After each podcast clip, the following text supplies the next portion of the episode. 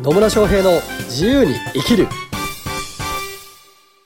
始まりました。始まりました。イエーイ。野村翔平です。マリリンです。今日も野村とマリリンがなんか楽しそうに喋ります。どうしたんですか？よくわかんないけどマリリンの声がなんかいつもと違う感じのトーンだったので ちょっと真似してみました。ありがとうございます。何ですか好きってことでいいですかまあじゃあそれで。ありがとうございます。はい大丈夫ですよはい、はい。というわけで今日のテーマは？今日のテーマはですね、はい。何かと言いますと何でしょう？断ってもしつこい人にはどうしたらいいっていうねテーマで野村さんとお話をしていきまほう断ってもしつこい人にはどうしたらいい？すうん。どういうことですか？いやなんか前ねある人のお誕生日パーティーが終わって、は。まあ、懇親会がありましたと。懇親会がありましたと、はい。でそこでうん、そういうお話が出たんですよ。どういうお話ですか？あのなんか断ってもしつこくね誘ってくる人がいるんだけどどうやって断ったらいいかな？翔平ちゃんって言われてた場面がありまして。あ私が言われてたんですか？はああなるほどね。い、うん。まあ、その時の回答は今は言わないですけど。えそれ何関係？恋愛関係恋愛関係じゃなくてあの仕事関係じゃないかな。なんか久しぶりに会って、でなんかお茶しようみたいな感じで誘われてるんだけど、はいはいはい。断ってると自分は。あなるほどね。うん、だけど、うん。何回も誘ってくると。は面倒くさいやつだとい言ってた。おなるほど 面倒くさいやつだと言ってたってね。まあこの会話の流れでねうすうす気づいてる方が多いと思うんですけど、はい。あの私は全く覚えてないということですね。はい、まあ一次会でもだいぶ飲んでましたからね。そうですね。ね飲み放題は危ない、うんね、飲み放題じゃない方が危ない場合もあるんであれですけど、うんうん二次会行くとね、まあ、その時点の私に記憶力を求めるのは ちょっとねそれはないですよね、はというわけで神聖な気持ちで今話を聞いていて、はい。そうそうこうねしつこいかしつこい何度も言ってしつこいけどっていうからもしかして恋愛系かなと思ったらそうではなかったわけい、ですね。そうではなかったです。なるほど。お茶しようよみたいな、うんお茶しようねその目的が分かんないから何とも言えないところはあるんですけど、うん。まあその方がそうそのお茶お茶しようぐらいってさうん。言ってもこうじゃあって言いやすいじゃないですか、はい。一回お茶しましょうかはいぐらいは、うん。その方が断る理由は何なんですかね？私はなんかその人といたくないみたいな感じで言ってた気がします。はまあなんでしょうね。い、うん、なのでもう嫌ですって言えばいいんじゃないですか。だからなんか嫌ですって言っても、は言っても誘ってくるっていう、うん。なんかループにはまってるそうです。いループどんなどんな連絡の仕方されるんですかブロックすればいいじゃんよブロック。ねえ本当にね大変。そうなんだ。そんな何なんでしょうね。ね。よくわかんないですね。わかんないですね、うん。いい人を演じようとするんですかねっていうのもあるかもしれないですよね、うん。なんかこうやんわりこと断ってる本人が断ってるつもりなんだけど、うん。相手からするとなんか断ってない感じになってる場合もあったりはしますよね。まあ、婉曲な表現だったりとか、うん。ちょっと回りくどくなんかこれでこれぐらい言えばあの会いたくないって察してくれるよなみたいな言い方するんだけど相手は全く察してくれないとかね。出た日本人の察する能力みたいな。っていうのもあるかもしれないですよね、そうですね。うん。なんかオブラートに包みすぎるのもどうなのかなって思っちゃう時はありますね。まあそうですね。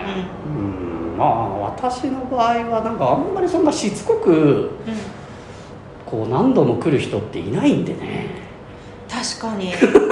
私もいないからなと思って。うん。うん。多分私たちに共通してることは、は結構はっきり言うこと。いまあでしょうね。結構はっきり言いますよね。はい言いますね。言いますよね、そうなんですよ。なんであの私こう結構境界線はっきりしてるんですよね、うーんと別になんかこう好き嫌いがめちゃくちゃ激しいとかではないうんうん、うん。と思ってるんですけど 他の人からどう見えてるからよくわかんないんですがね、はいそんななんかうーんと好き嫌いがはっきりしててなんか対応できる人の範囲がすごく狭いっていうことはないと思っています。うん大体あの多くの人と、まあ、それなりのコミュニケーション取れるようなそうですね。それなりの。感はい。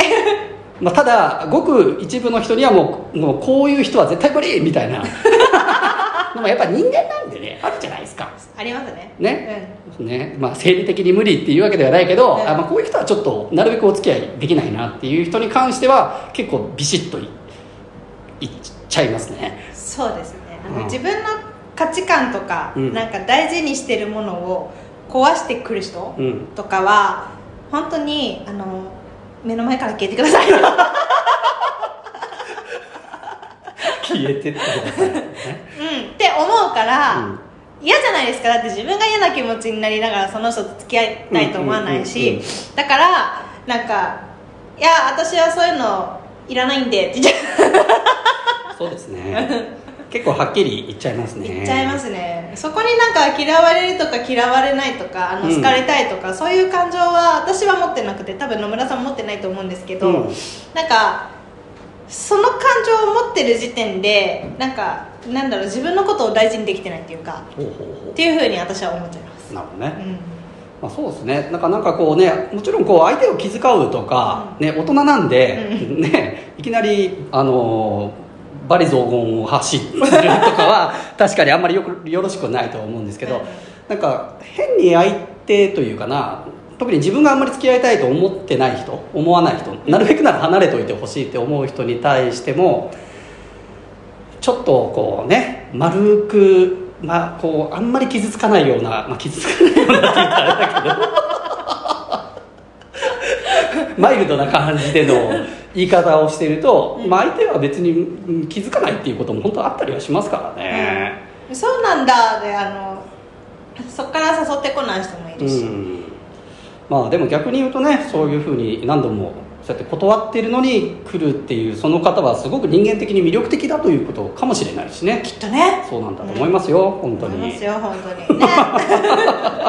まあ、そういう意味で言うと私は人間的な魅力があまりないのかもしれない。魅力は頭にあると思うどういうこと？それそれがただの髪型だよね髪型なのかな？髪ですらないんだよ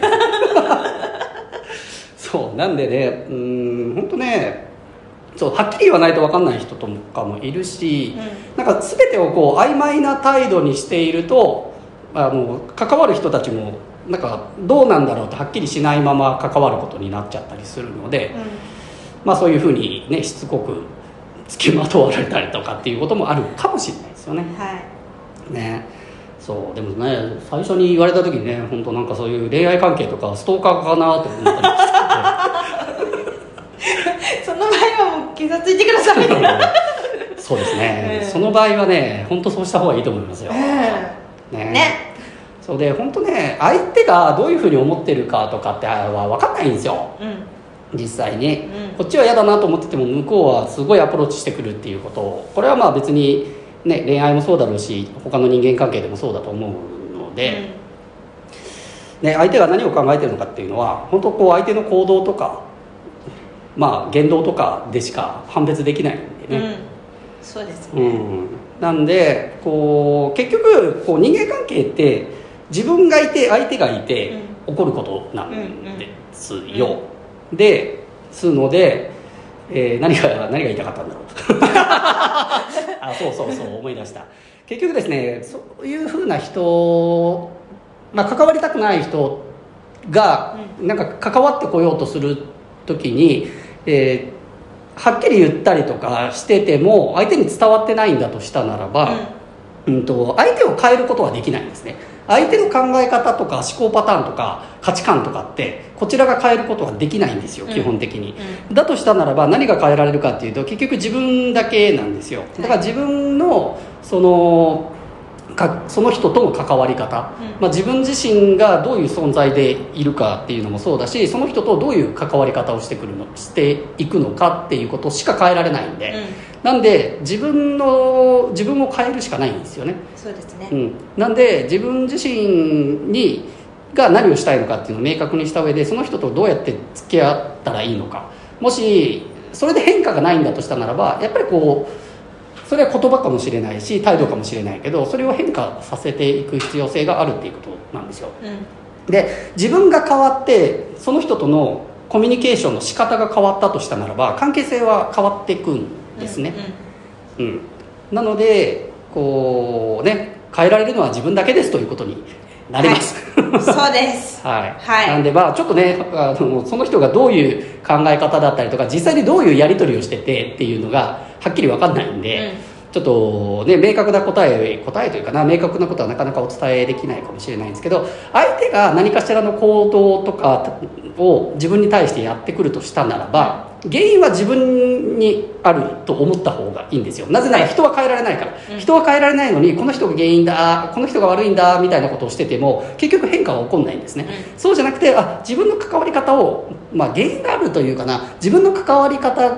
にを変えれば変わるんだっていう風な観点でそのこれからのねその接し方だったりとか、まあ、言葉だったりとか態度だったりっていうのを変化させていく必要性があるだろうなというふうには思います。はいはい、本当ね変えられるのは自分だけです。でコミュニケーションっていうのは自分だけでも相手だけでもなくて自分と相手があって成り立っているものなので,、うん。でその中で自分が何かしら変わる自分自身が変化する。それはあ行動ベースもそうかもしれないし考え方とかね仕草とかも含めて変わってみるとその人との関係性も変わっていくっていうことになりますので、まあ、ちょっとですね、まあ、どういうふうなこうこれから行動をとっていけばその人とすすっきりはバシッと断れるなっていうのも考えてみていただければなと思います。はい。よはい。